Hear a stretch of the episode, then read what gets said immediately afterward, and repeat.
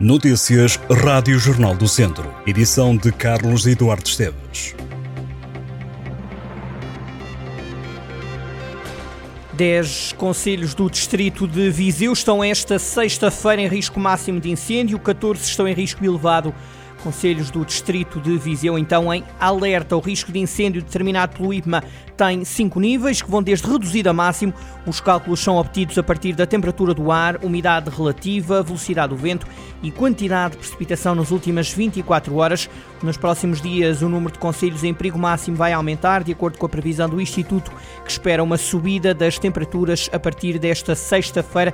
A Proteção Civil já alertou para o agravamento do estado do tempo nos próximos dias, mantém o país em alerta amarelo para risco de incêndios rurais.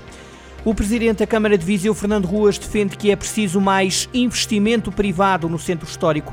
De acordo com o autarca, tem havido investimento público, mas é preciso mais.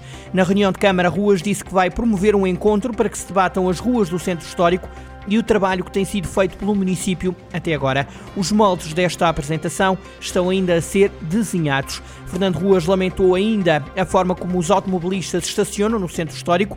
O autarca afirmou mesmo que vai pedir à Polícia Municipal e à PSP que atuem mais na Praça Dom Duarte.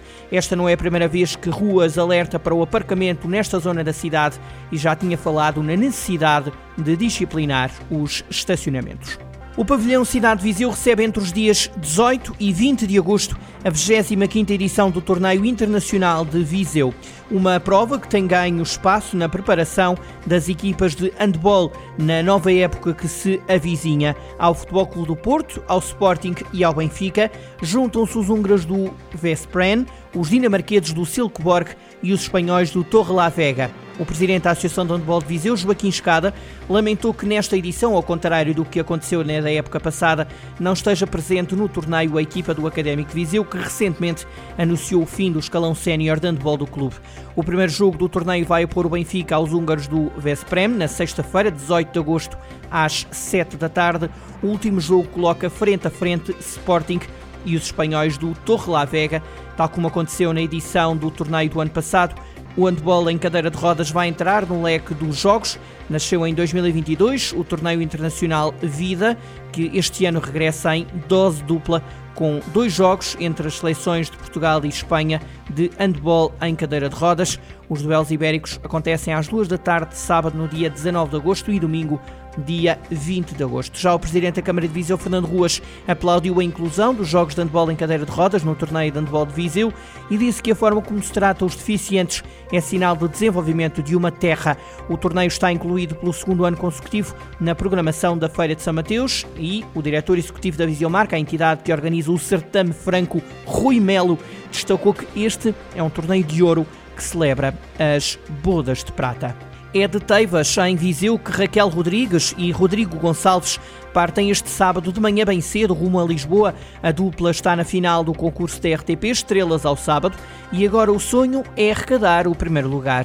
Pela frente estão sete concorrentes que também vão lutar pela vitória. Apesar de quererem ganhar, os artistas vizienses deixam a garantia de que todo o caminho feito no programa já sabe a vitória. A final este sábado à tarde é transmitida pela RTP1 em direto para o momento da grande decisão, Raquel e Rodrigo prometem surpreender. A dupla lançou recentemente um CD com três temas originais e sete covers, temas que a dupla adaptou. Depois do programa da RTP, Raquel e Rodrigo dizem ter como objetivo não largar os palcos. Por agora, partem este sábado bem cedo para Lisboa. Antes de entrarem a palco, Raquel e Rodrigo dizem não ter grandes superstições, apenas desejam boa sorte um ao outro, respiram fundo e sobem ao palco. Tem agora a palavra ao público porque o empenho da dupla, dizem, está garantido. Testemunhos para ler ao detalhe no site do Jornal do Centro.